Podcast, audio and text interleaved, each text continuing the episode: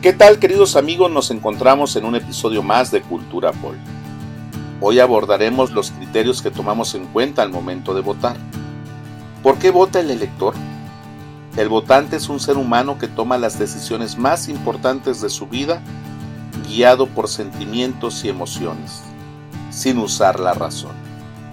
Pretendemos ser racionales y postulamos que los seres humanos debemos orientar nuestra vida a la lógica cartesiana. En realidad, somos mucho más irracionales de lo que suponemos y actuamos impulsados por sentimientos y emociones. ¿Qué mueve a los electores a la hora de votar? Corazón, hígado y estómago, es decir, emociones.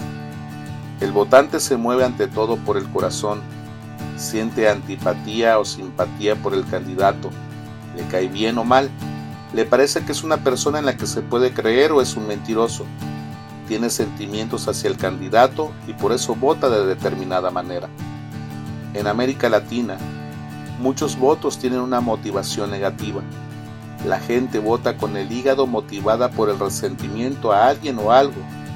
Los expertos en neuropolítica y en neuromarketing saben cómo identificar esas negatividades, las desmenuzan y las entienden, saben cómo usar ese análisis para la campaña y las convierten en piezas de comunicación estratégica.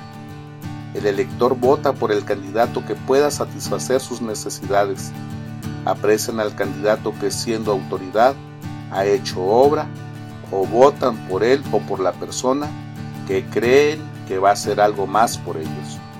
Mueve votos aquello que le ha quitado el sueño al elector, lo que ha permitido soñar con un futuro diferente. Nos vemos en el próximo episodio. Soy tu amigo, Alberto Rivera.